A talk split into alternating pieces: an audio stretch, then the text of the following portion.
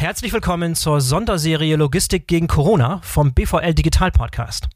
Ich bin euer Host Boris Felgendreher und mein Gast heute ist Professor Dr. Thomas Wimmer, der Vorstandsvorsitzende der Bundesvereinigung Logistik BVL. Thomas, schön, dass du dabei bist. Ja, vielen Dank für die Einladung. Ich freue mich. Thomas, Anfang Februar waren wir beide auf dem Forum Automobillogistik in Leipzig. Tolle Veranstaltung, Full House, Werksbesichtigung bei Porsche in Leipzig. Die Welt schien in Ordnung. Heute, 24. März 2020, ziemlich genau 50 Tage später. Die Produktionsbänder bei Porsche in Leipzig stehen still, so wie auch bei allen großen anderen Herstellern. Und gefühlt ist jetzt schon irgendwie nichts mehr wie vorher, obwohl wir irgendwie gerade erst am Anfang einer langen, schwierigen Reise sind. Lass uns gemeinsam über die aktuelle Lage des Wirtschaftsbereichs Logistik sprechen. Wie sieht der Status quo momentan aus? Und lass uns zuerst über Verkehrsträger sprechen und dann über Verlader. Also zuerst, wie ist die momentane Lage bei den Verkehrsträgern? Der Logistiker ist natürlich per se äh, flexibel und äh, versucht immer aus den schwierigsten Situationen heraus das Beste zu machen. Aber auch dort gibt es äh, normale Gesetzmäßigkeiten äh, der Wirtschaftlichkeit, der Zuverlässigkeit der Systeme, der Menschen, die man braucht, um diese Systeme bedienen zu können. Und das ist im Moment bei verschiedenen Verkehrsträgern relativ schwierig. Mhm. Wenn man beispielsweise ein Thema Landverkehre sieht, also wo eine Art Liniendienst eingerichtet wurde. Und wenn diesem Liniendienst auf der einen Seite große Mengen wegbrechen durch das Schließen der Automobilwerke und der Zulieferbetriebe und allem, was da dran hängt, dann fahren diese Linienfahrzeuge halb leer oder ganz leer. Und das ist ja nun das nicht, was man braucht, um einen Wirtschaftsbereich am Laufen zu haben. Mhm. Das heißt, wenn man das jetzt betriebswirtschaftlich betrachtet, sieht man, dass hier schon ein Ungleichgewicht bei den Kosten ist. Der Kostenanteil pro Sendung steigt, weil die Fixkosten entsprechend äh, hoch sind. Abgesehen davon braucht man Menschen, die diese Fahrzeuge bewegen. Diese Menschen kommen aus verschiedensten europäischen Räumen. Und wenn dort die Grenzen gesperrt sind und man eben diese Menschen nicht reinlässt oder nur nach äh, umfangreichem Papierkrieg, äh, hätte ich fast gesagt, die Möglichkeit gibt, an ihren Arbeitsplatz zu kommen, dann bringt das natürlich weitere Schwierigkeiten mit sich. Es gibt ähm, Spezialnetze, in denen ebenfalls wenig Volumen drin ist, Pharmazeutika, IT-Geräte und so weiter und so fort. Und ähm, da entstehen dann so ganz skurrile Dinge, dass diejenigen Einkäufer, die wissen, dass es gerade schwierig ist, dann auch nach Möglichkeit nicht bestellen. Andere machen routinemäßig weiter und allein die ganz normalen Sicherheitsmaßnahmen, die man heute vor dem Virus entwickelt, in einem Wareneingang führen dann dazu, dass die Schlangen länger werden und dass es sich dort staut. Das mal als kleiner Beispiel, kleines Beispiel angefangen mit dem Straßentransport. Und wenn du jetzt mal rüber wechselst zu den anderen Verkehrsträgern und dann auch zur Verladerseite, was ist da momentan das größte Problem? Naja, es, äh, Probleme gibt es ja bei uns nicht, immer nur die Herausforderungen. Das ist äh, ein alter Karlauer, aber es ist wirklich einer, den man sich zu Herzen äh, nehmen sollte. Also wenn man sieht, die Paketdienstleister sind im Moment ausgebucht, ist es klar, wenn Kaufhäuser zu sind, wenn wesentliche Geschäfte dicht sind, ähm, dass dann Menschen ihre Bedarfe auf eine andere Art und Weise decken. Und da geht es also nicht nur um Konsumgüter, Grundversorgungsbedürfnisse, da geht es natürlich auch um lebenswichtige Medikamente, Lebensmittel, dringend äh, benötigte Ersatzteile und äh, das Ganze vor dem Basis äh, Gesundheitsschutz. Wir haben das Thema Schiene, ein Thema, was uns sowieso schon lange bewegt, um logistische Abläufe sicherzustellen. Güter gehören auf die Bahn, ist ja immer eine gern gehörte Forderung. Und dann ist eben die Frage, ist die Bahn in der Lage, flexibel genug zu reagieren, große Mengen zu transportieren?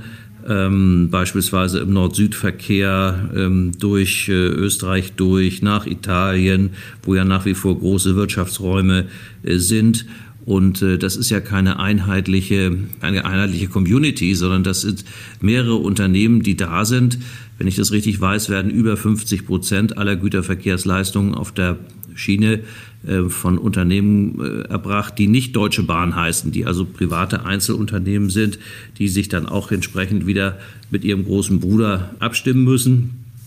Wir haben das Thema Luftfracht. Luftfracht war immer ein ähm, Bereich, in dem es notwendig ist, dass äh, sehr schnell, sehr intensiv äh, reagiert werden kann, wenn Not am Mann ist. Äh, vielfach haben Passagiermaschinen Frachträume, die sogenannte Belly-Fracht, wo dann ähm, Fracht eben mitgenommen werden kann, zusätzlich zu den Passagierflügen. Aber die Fliege, Flüge, nein, die Passagierflüge finden eben nicht mehr statt gerade. Mhm. Wenn die Lufthansa von 760 Maschinen 700 am Boden hat, dann ist irgendwie klar, dass da ein großes Ungleichgewicht entsteht. Es müssen weitere Frachtmaschinen geschartert werden, es müssen äh, Passagiermaschinen hergenommen werden die dann für Frachtflug umgebaut werden. Also da passiert eine ganze Menge. Wir können das jetzt noch lange fortsetzen über das Thema Hafen und, und ähm, was wir noch für weitere äh, Möglichkeiten hätten. Aber ein Punkt ist zum Beispiel sehr leicht nachvollziehbar. Wir alle wollen versuchen, Verpackungen zu vermeiden. Dafür gibt es Mehrwegbehälter. Und diese Mehrwegbehälter müssen in einem Kreislauf sich befinden. Und die Steuerung von Mehrwegbehältern ist schon in normalen Zeiten nicht trivial, weil irgendein Depp das Leergut sicherlich gerne mal in die Ecke stellt und dort vergisst. Und die Frage ist, wo sind meine Behälter? Wie kann ich dann mein Material ähm, durch die Welt äh, transportieren? Im Moment ist es so, dass es ein großes Ungleichgewicht gegeben hat äh, durch den Ausfall in China dass nämlich viele, viele Behälter, Container dort in China äh, stehen geblieben sind. Und äh, das muss auch erstmal als Parität wiederhergestellt werden und es müssen auch Warenströme hergestellt werden, wieder in beide Richtungen. Thomas, dann lass uns weiter übergehen zu den, zu den Verladern. Das interessiert mich auch ganz besonders. Was passiert da gerade? Automobilwerke habe ich gerade angesprochen im Eingang. Vielleicht fangen wir damit an. Was ist auf Seiten der Verlader gerade los? Naja, was passiert? Wir haben es alle gelesen. Die großen Automobilwerke haben für zwei bis vier Wochen geschlossen, kurzfristig geschlossen. Äh, bitte, das ist nicht zynisch, wenn ich sage, eine Schließung eines Automobilwerks ist durchaus geübte Praxis. Man hat jedes Jahr einen Betriebsurlaub, man hat jedes Jahr Weihnachtspause oder Jahreswechselpause. Also das ist eine geübte Praxis. Deswegen geht das auch für Laien, die von draußen schauen, außergewöhnlich schnell, wie man so ein Werk herunterfahren kann. Aber die Tatsache, dass man das außer der Reihe macht, zeigt natürlich die Dramaturgie die Supply Chains, die Wertschöpfungsketten, das Material, was man dafür braucht, ähm, sind natürlich immer so, dass es betriebswirtschaftlich mit der kleinsten Menge irgendwo möglich ist, den Betrieb eines großen Werkes äh, aufrechtzuerhalten. Und ähm, wenn dann diese Teile nicht da sind, oder nicht da zu sein drohen, weil man also absehen kann, dass bestimmte Materialien aus bestimmten Ländern nicht mehr kommen oder aber auch, was wir auch nicht unterschätzen dürfen, die eigene Belegschaft sagt, hallo, ihr alle redet davon in der Öffentlichkeit äh, mit 1,50 Meter, 2 Meter Abstand zu gehen. Ja. Wenn du mal einen Montageprozess beobachtet hast in einem Produktionswerk, da wird im wahrsten Sinne des Wortes Hand in Hand gearbeitet und da muss auch der eine Kollege mal etwas näher an den anderen ranrobben, um äh, Teile, Komponenten festzuhalten, zu fixieren und damit ist klar, dass dann solche Werke auch äh, heruntergefahren werden. Ganz anders sieht es aus im Bereich äh, der Konsumgüter. Ich habe neulich mit dem Logistikkollegen der Firma HIP gesprochen, die also hier Babynahrung und alles mögliche gesunde Zeugs herstellen das ist schon irre, was die für einen Druck haben in der Produktion, in der Versorgung von Läden. Ähm, wir alle haben das gehört jetzt äh, über das Thema weißes Gold, also alles, was plötzlich an Papier ähm, im Handel unglaublich stark nachgefragt wird. Da versucht natürlich der Industriebetrieb entsprechend zu reagieren und äh, der Händler auch und dazwischen auch die äh, Logistikdienstleister. Gerade aktuell habe ich gehört, dass Tiefkühlpizza aus sein soll. Ähm, ist ja sowieso eines der gesündesten äh, Lebensmittel und äh, die Menschen decken sich damit offensichtlich gerade ein und das führt zu Belastungsspitzen, die teilweise bis zu 400 Prozent des normalen Bedarfs gehen und der will erstmal befriedigt werden. Mhm, Eine Produktion klar. hochzufahren, die Lieferprozesse darauf einzustellen, das ist nicht trivial. Ja. Vielleicht noch ein Wort zu Medizingeräten und zum, zum Pharmabereich. Was sind da für Engpässe, was sind da für Probleme zu erwarten? Also im, Pharma, im Pharmabereich äh, finde ich ganz faszinierend und da kann man mal ganz, ganz großes Lob aussprechen. Äh, so Chemie und Pharma haben sich nicht immer ganz so gerne. Das ist manchmal so ein bisschen nicht klar, wo ist der Wettbewerb und wie geht man da miteinander um. In dieser Krise ist man wundervoll zusammengerückt. Es hat große Chemieunternehmen gegeben, die plötzlich jetzt eingestiegen sind in die ähm, Produktion von Desinfektionsmitteln und von äh, anderen äh, dringend benötigten Medikamenten beziehungsweise äh, Reinigungsflüssigkeiten, Desinfektionsflüssigkeiten. Das finde ich total faszinierend, dass man da einfach miteinander umgeht, dass man sich gegenseitig hilft und wenn ein großer Chemieriese seine Kapazitäten mal anwirft, dann stehen auch relativ schnell äh, relativ viele Materialien zur Verfügung. Pharma ist ansonsten immer schon sehr flexibel gewesen. Wir alle kennen diese Zuliefermöglichkeiten, die da sind. Man geht in die Apotheke, man braucht ein dringend benötigtes äh, Medikament. Der Apotheker sagt mit schreckgeweiteten Augen, oh Gott, das habe ich gerade nicht da. Eine Stunde später ist es da, wenn es ja. denn ein wirklich dringend benötigtes Medikament ist. So, und das sind ähm, alles Themen, wo sich Logistiksysteme, also Planung und Steuerung von Informationsflüssen, Materialflüssen sehr, sehr wohltuend auswirken und die eben auch dazu beitragen, dass die Bevölkerung entsprechend versorgt werden kann und sich da niemand Sorgen machen muss. Was vielleicht eine gute Überleitung ist zum Thema, zum Thema Handel. Du hattest es ein bisschen ange, angesprochen, aber wie weit sind wir entfernt von tatsächlichen Engpässen? Eine Situation, wo längere Zeit die Regale leer sein werden. Kann das passieren oder sind wir davon weit, weit entfernt? Also es passiert zurzeit. Man geht in den Laden und findet bestimmte Sachen nicht oder es äh, stehen sich Menschen an der Kasse gegenüber, die sich äh, gegenseitig neidisch auf die Einkaufswegen schauen. Ähm, ja. Das ist traurig, das kann man vermeiden.